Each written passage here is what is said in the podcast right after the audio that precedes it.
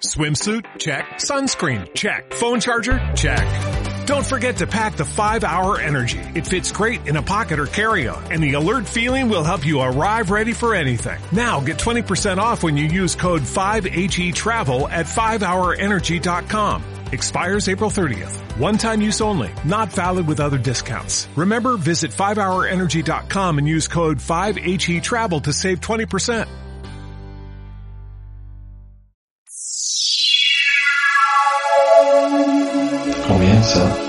Una mirada a lo desconocido.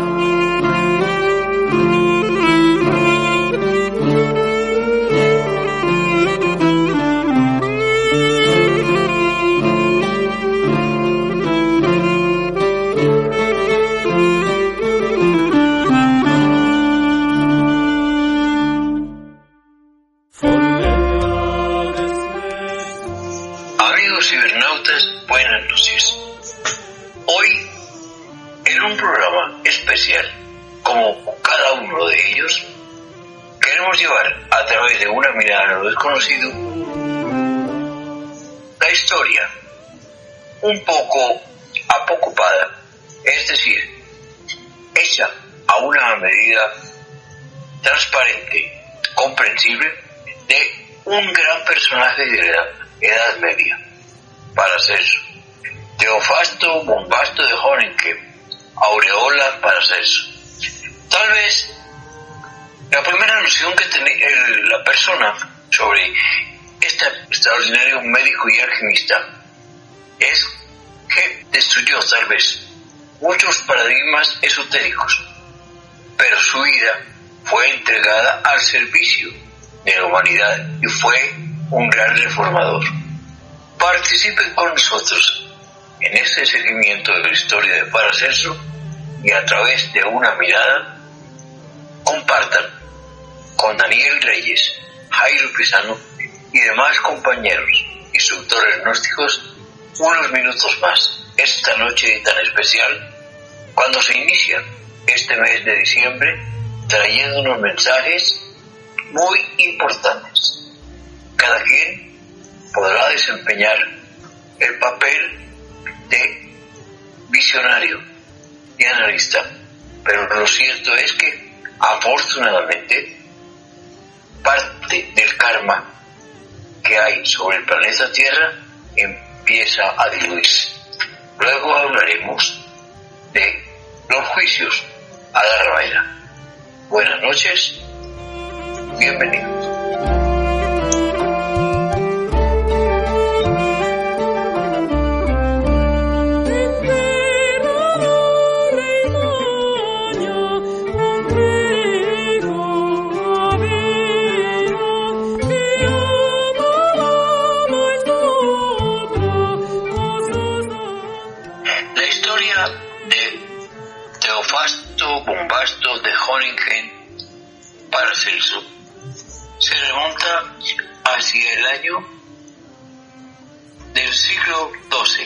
Cuando su padre, un médico rural, recibe un título aristocrático del linaje de los Bombastos de Horingen, un lugar cerca del cual, además, que llevan en sus raíces sangre alemana, suiza y, por qué no, también de origen nórdico. Paracelso nace como hijo único del patrimonio de Essen con María en la ermita del cantón de Schwach en Suiza, en la parte limítrofe con la Alta Alemania. Fue bautizado con el nombre de Feli- Felipe Aurelio Teofasto Bombasto von título nobiliario de su familia, pero su padre le llamó siempre Aureolus, a causa de la cabellera rubia que tuvo desde niño, y fue conocido con este apellido germánico Osuebus, por su origen eh, helvético, por ser suizo, pero del lugar de nacimiento estaba limitando con Alemania. El nombre más conocido de Paracelso se lo puso él mismo, con el fin de latinizar, como era costumbre en su época, el apellido Jorge. Su madre murió a comienzos del año de 1502 y entonces padre e hijo, puesto que Paracelso fue hijo único, partieron hacia tierras alemanas. Hay que ver que Paracelso señala, señala perdón, como los iniciadores a un desconocido, pero que fue hijo del conde Bernard. En la vida de su padre también estuvieron, como era natural, buscando conocer ciudades importantes culturalmente. Fueron a Viena, la hermosa ciudad que los romanos llamaron Vindoboma Flaviana, Castra, situada a la orilla del río Danubio. También en esta capital austriaca, la familia de Paracelso hizo viajes de estudio a Italia, Francia y algunos lugares de Alemania. Cuando Paracelso se graduó de médico, recibió tanto el birrete y la toga en la famosa Universidad de Ferrara, donde fueron sus maestros Leonicencio y Manardi. Ferrara era una hermosa ciudad, también en la orilla izquierda, pero del río Po en Italia, asiento del ducado soberano que regentaba el Papa Pío II con el título de duque. Y entonces fue el momento en que empezó para Ferrara una época brillante, tanto comercial, económica como cultural. Apenas doctorado, Paracelso se fue a recorrer casi toda Europa visitando varias ciudades de España, Portugal, Inglaterra, Escocia e Irlanda y muchos países escandinavos. También visitó Prusia, Polonia, Croacia y llegó hasta Constantinopla, en el sur de Alejandría, pudiendo desembarcar en Rodas. Conoció Creta y Sicilia y recorrió toda Italia. Lo importante es saber que Paracelso hacía estos viajes obedeciendo a la íntima necesidad de peregrinar, que él mismo aceptaba como una predestinación. Tiene que viajar y viajar siempre, aunque tenga deseos de establecerse definitivamente en algunas de estas ciudades.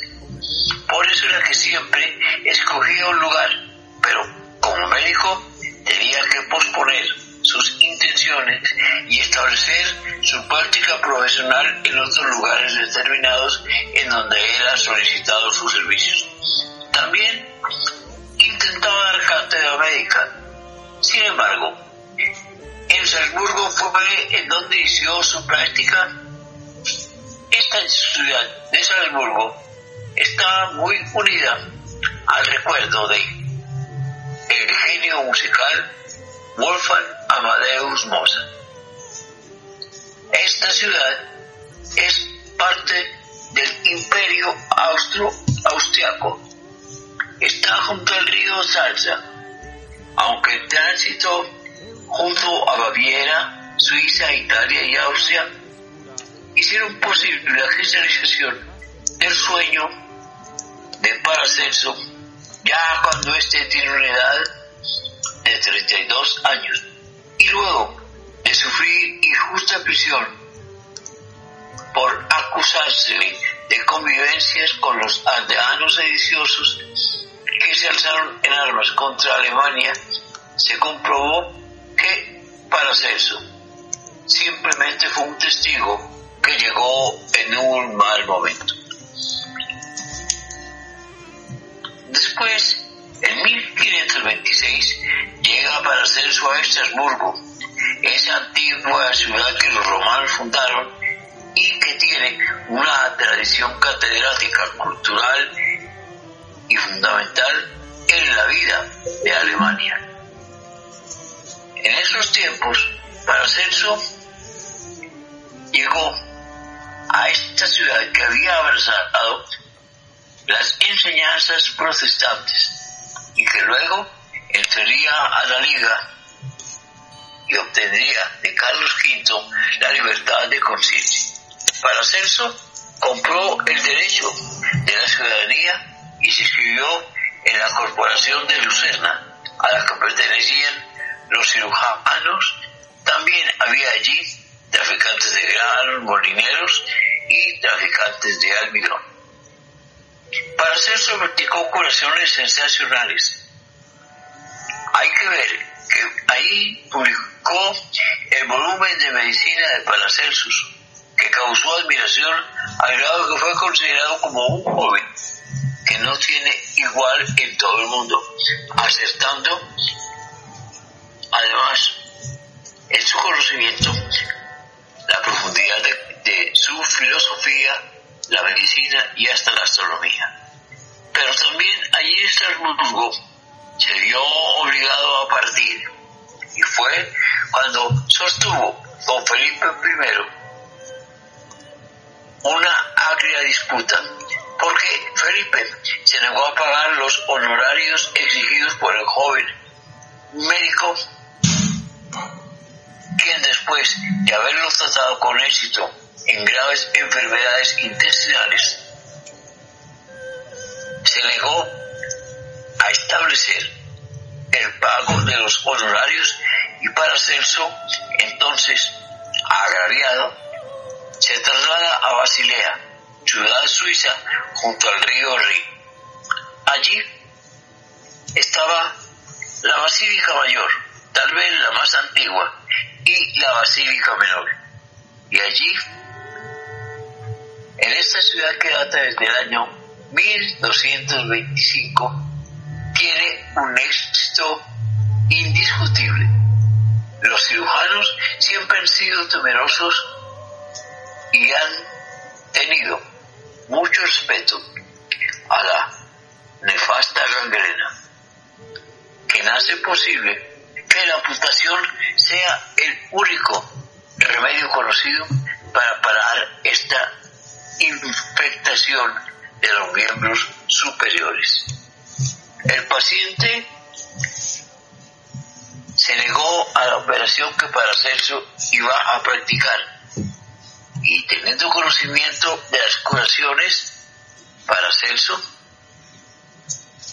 hace posible que a pesar del repudio inmediato por la amputación de la pierna derecha, curó mediante procedimientos de terapéutica conservadora y le devolvió la salud al enfermo y con la posibilidad de la actitud motriz perdida, al grado de que ya en el año de 1527 este paciente pudo concurrir perfectamente sano a la Feria Editorial de Frankfurt.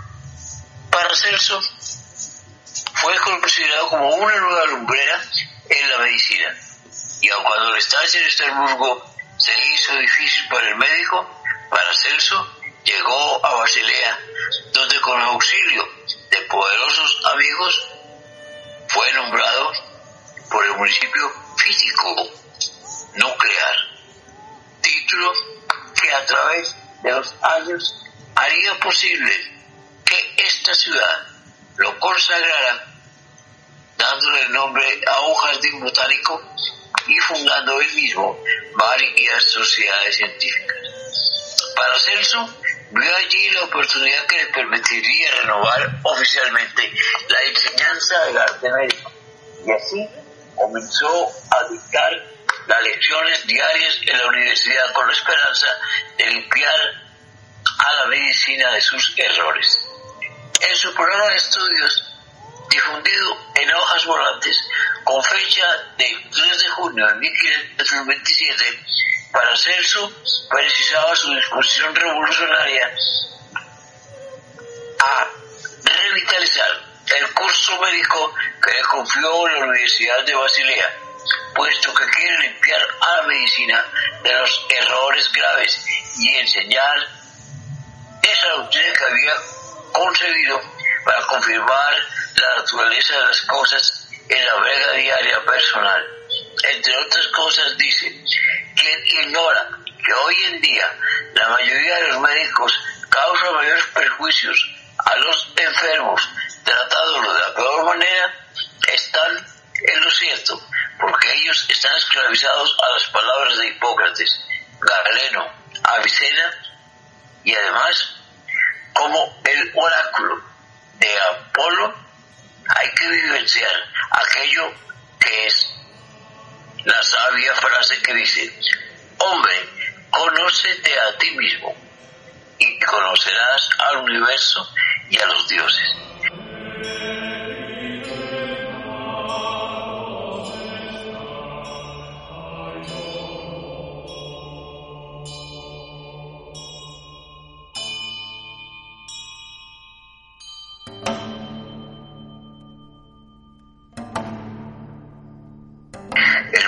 De este desiderato, el médico, que a pesar de tener títulos y elocuencia, pericia verbal, hace posible que estos adornos le abran a su tarea el conocer diversas clases de enfermedades, inquietamente averiguar sus causas y síntomas, y por encima de esto dedica su sagaridad y su industria a la aplicación de fármacos, porque también fue químico, y a la asistencia racional más solicitada, que es la de alquimista. Dice, para hacerlo, trataré de que mi propio método de enseñanza sea tan fundamental que Hipócrates y Galenos se sientan como tratadistas orgullosos de tener con su enseñanza la base de una experiencia que hoy plasmo para apadrinar el avance de los doctores de las facultades de medicina, siendo que yo quiero que reciban un programa educativo integral que sirva para confirmar el reto y la inconmovible posición de poder cumplir con la superación médica para salvar la vida de los pacientes. Luego, para Celso, sale de Basilea y se dirige en su peregrinar a otras partes. Allí encontramos cómo Paracelso nos muestra una nueva faceta, Paracelso ocultista. No obstante, que fue un excelente médico, reformador de la medicina tradicional o clásica en Alemania, aunque sobrepasa su forma de médico, hace posible ceñirse la aureola como ocultista. En la literatura esotérica se le llama monarca de los arcanos, es decir, de los secretos de la alquimia. Su idea de que la más alta misión del hombre es revelar todas las cosas ocultas.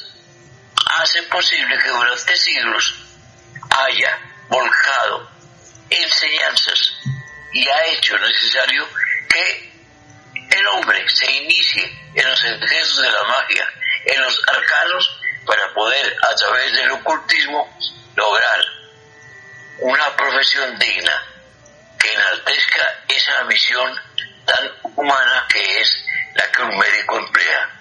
Por eso, para Celso, en sus obras, hace que diga que yo tomo como adepto o iniciado y paladín a todas las ciencias secretas y ocultas que han sostenido realmente el crédito espiritual interior. Por eso para Celso distingue seis clases de magia, cinco de nigromancia, catorce de macromancia. Llega a aceptar como realidad que el hombre puede hacerse invisible. Con tal hecho puede explicar que la fuerza de la voluntad y la alteración de algunas leyes logra que se maldiciones y las dudas, y que, por lo tanto, este personaje de cabeza extraña, por su rubicundez, por su rubiedad, sea posible que sustituya el conocimiento astrológico con la alquimia y a través de la quiromancia logre transformar la falsa ciencia en una ciencia efectiva. Según él mismo afirma, para Celso leyó muchas obras manuscritas del abate de Titenius, en las que figuraban ostensiblemente algunas que su padre le había enseñado. Algunos autores, autores esoteristas aseguran que las obras de Trideme influyeron tanto que él decidió trasladarse a la ciudad de Willenburg. Allí en esta ciudad, por las cercanías con el abate, pues este decidía ahí, logró que enseñara a través de la ciencia y de sus discípulos todas las avataras y todas las técnicas que fueran posibles para través de la virtud el abate Tidenio, su verdadero nombre Juan Henry Treves, este sorprendió a todo el mundo e hizo posible que con la erudición que él tenía en las ciencias ocultas y con la asistencia de ese hombre dotado de poderes como era Paracelso, fuera un practicante de magia y alquimia, poseedor de un magnífico laboratorio donde se realizaban con sus discípulos toda clase de experimentos. Los esoteristas aseveran que Titieme fue la principal influencia ocultista de Paracelso. Cuando este joven médico se instaló en Wissywood, hizo posible que Titieme fuera considerado más sabio, porque hasta ese momento era titulado como brujo, muy peligroso. Pero la verdad es que este hombre prodigioso había penetrado en los misterios de la vida y de la muerte, alterado leyes de la naturaleza y en su mundo espiritual lograba títulos resonantes como el manejo de algunas artes famosas mentalmente como la telepatía. Por ello, Paracelso aprendió de él la escritura criptográfica o escritura secreta que ayudó mucho a contactar verdades ocultistas que sirvieron posteriormente para revelar cambios de personalidad y a través de la grafología poder intuir cambios de esta personalidad y lograr así que las ciencias ocultas que Paracelso llevó con Titiere fuera hacer posible que las fuerzas misteriosas del mundo visible o invisible dieran una explicación a la medicina.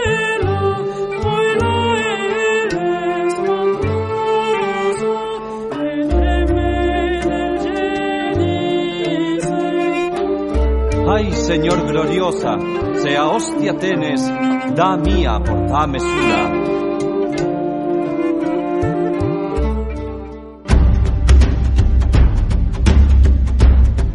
Programa Sinergia. Bebamos el sumum de la sabiduría con el verbo de la nueva era de Acuario.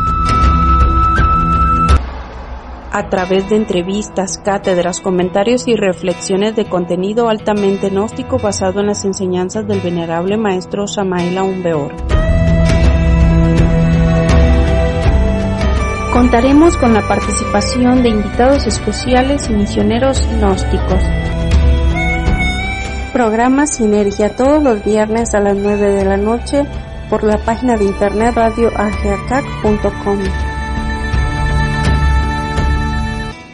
Nos vemos el próximo viernes a las 9 de la noche.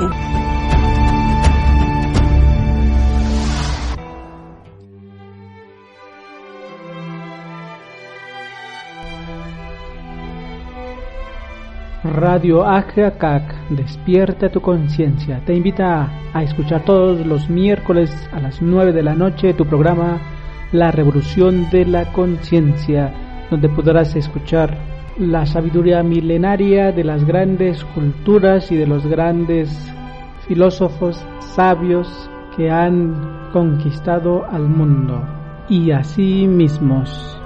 Ponte en contacto con nosotros en el 466-121-5067. Únete a nuestro grupo.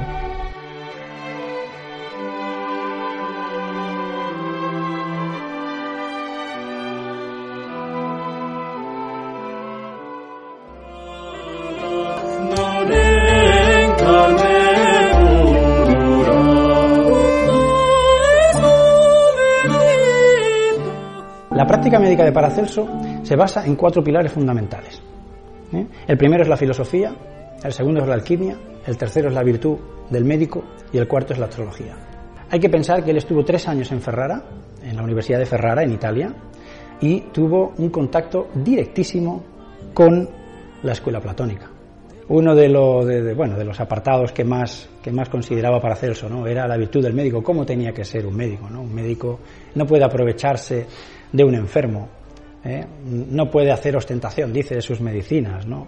Médico tiene que ser una persona ética, tiene que, responder a los principios éticos de la antigua filosofía, tiene que ser una buena persona, preocuparse por sus enfermos. Y luego él creía también en, en la astrología, es decir, en la virtud de determinados astros, determinados momentos astrológicos, en la virtud de determinados signos dotados de poder, creía en los cuadrados mágicos, por ejemplo, que eran como talismanes de poder. Él decía que había que entender al hombre como un microcosmos dentro de ese macrocosmos que era el universo. El universo es un organismo vivo y un modelo de ese organismo vivo es también, por supuesto, el hombre.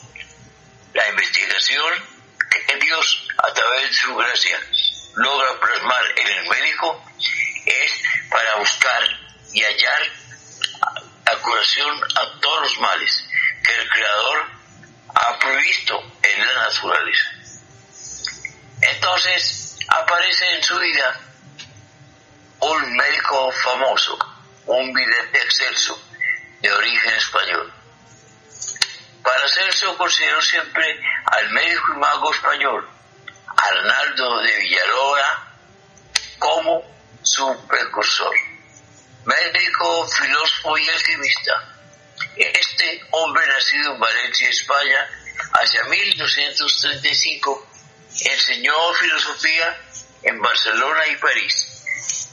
Fue Arnaldo de Villanova, un connotado alquimista que logró desviar los efectos venenosos del óxido del carbono para que no fuera dentro de muchas gentes la carne descompuesta aquel factor que dudaría a través del ácido sulfúrico combinado con el alcohol del vino la materia para curar y renovar y poder identificar ese escrito que se titulaba De Vinis Belenis, Bebetorum Practice Medicae Nobel Lumen, Speculum Alchimiste.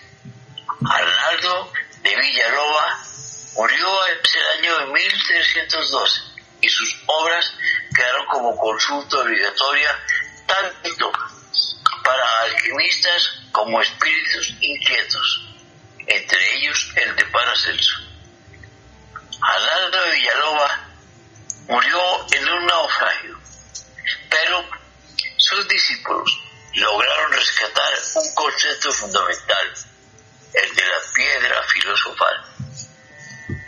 Este descubrimiento de Villaloba, al realizar experimentos alquímicos, ha logrado descubrir que en esta época la esperada piedra filosofal, que era una sustancia o piedra misteriosa, agrupara adeptos en la creencia de que a través de ella estos podían transformar los metales ordinarios en oro.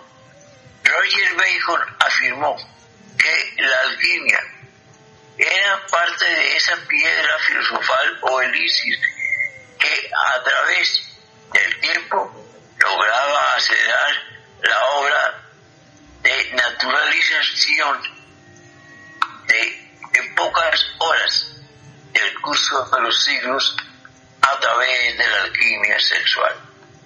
Según estos de alquimia, la piedra filosofal no sería una obra material, sino una experiencia vivida por pocas personas que buscaban un desarrollo espiritual profundo. La alquimia logra que un nuevo concepto aparezca, dado por Paracelso.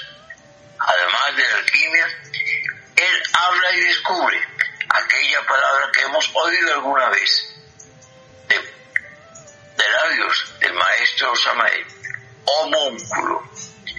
Realmente, la alquimia intentó en primer término, como se en la antigüedad, traer la explicación desde Egipto de esa potestad maravillosa de transformar el plomo en oro, que era una forma de magia superior, misma que se daba a través no de una usurpación, sino de una innovación de esa ciencia metalúrgica se conocía con el nuevo nombre de alquimia sexual, basada en hechos y ciencias venidas de Egipto, desde el templo de Heliópolis, regido por el dios tres veces Ibis de Dot, Hermes y Megisto. Por eso, también para Celso, tuvo un acercamiento importante a través de la quiromancia. Pero su sufrimiento astrológico más importante es evidente.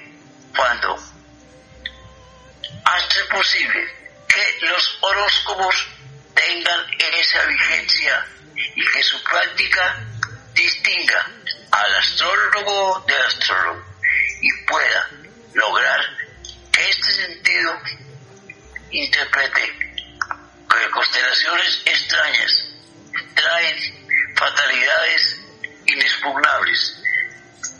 Pero para Celso fue un sabio que nacido bajo los astros y los planetas hizo posible que la astrología fuera considerada como parte de un conocimiento donde no operaba nada, sino solo la sangre. Pocas veces se encuentra en los escritos de Paracelso una afirmación tan concisa como aquella que trata de explicar la naturaleza de la astrología y su influencia en el actual de la ciencia. Paracelso, pues, tuvo un gran reto y fue valiente. Planteó a través de sustancias curativas una avalancha de conocimiento que desnudó a muchos charlatanes e hizo posible que aquellos cuatro conceptos que venían desde Platón, desde Aristóteles y que incluían la referencia a los cuatro elementos, tierra, fuego, aire y agua, fuesen cambiados por los tres elementos que Paracelso tanto discutían.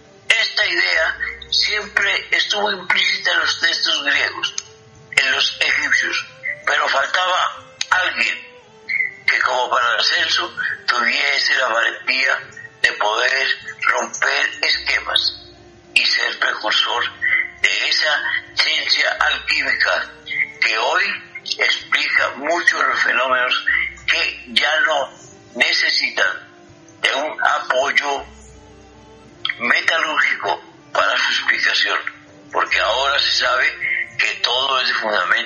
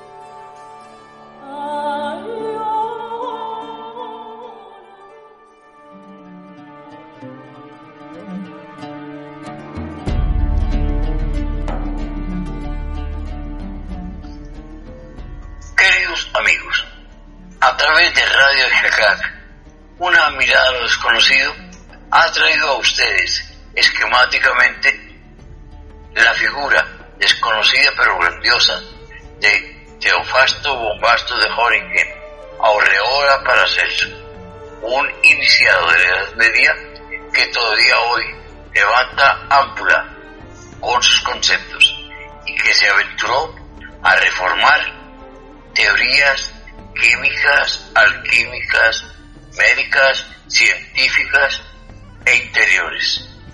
A través de su conocimiento creó una revolución médica de tal magnitud que hoy en día muchos de sus conceptos han sido aceptados porque era tal la magnitud de los mismos que no podía dispensarse su aplicación. Buenas noches Gracias y los esperamos en otra entrega de Una mirada a lo desconocido.